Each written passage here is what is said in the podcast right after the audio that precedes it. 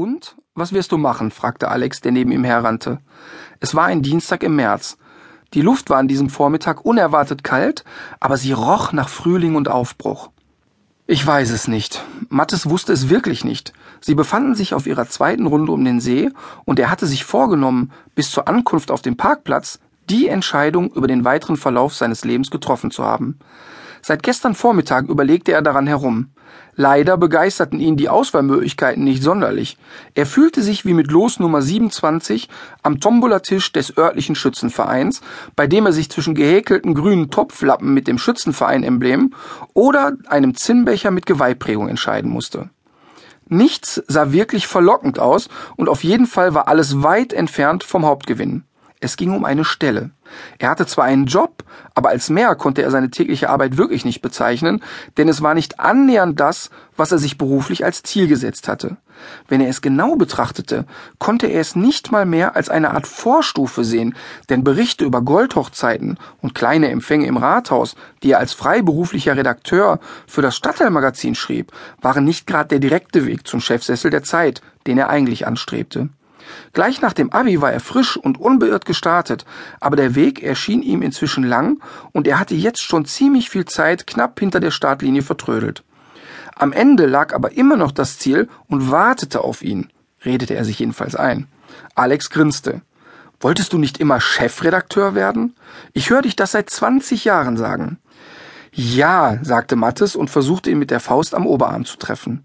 Alex wich lachend aus, bis Mattes es aufgab und stöhnte, ich wäre ein perfekter Chefredakteur, aber doch nicht bei einem Hundemagazin. Sehe ich etwa aus wie ein Typ, der seine Zeit beim Schäferhundverein verbringen will?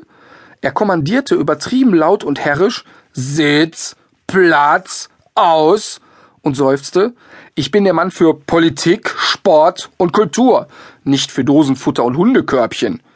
Sie fielen in ein langsames Tempo und blieben stehen, als sie am Bootssteg angekommen waren. Ja, aber warum nicht ein Hundemagazin? fragte Alex und machte ein paar Dehnübungen. Schlechter als das, was du jetzt machst, kann es sicherlich nicht sein. Seit Sarah dich rausgeschmissen hat, baust du ab. Sie hat mich nicht rausgeschmissen, wir haben uns getrennt, stellte Mattes richtig.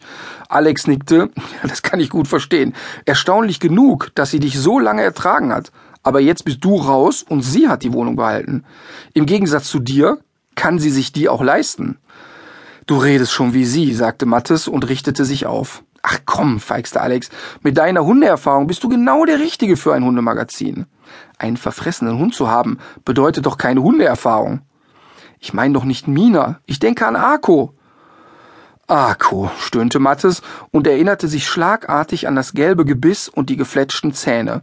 Und sofort hatte er auch die Erinnerung an die grummelnde Angst im Bauch, die er als Kind vor diesem Hund gehabt hatte. Akko war kein Hund, das war ein neurotisches Pudelmonster, sagte er. Alex lachte.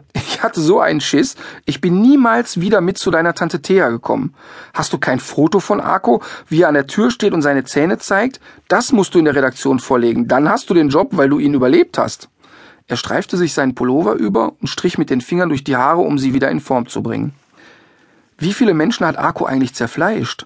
Mattes schüttelte den Kopf, gar keinen. Aber das kann echt nur Zufall gewesen sein. Das Biest war völlig gestört. Alex klimperte mit seinem Autoschlüssel.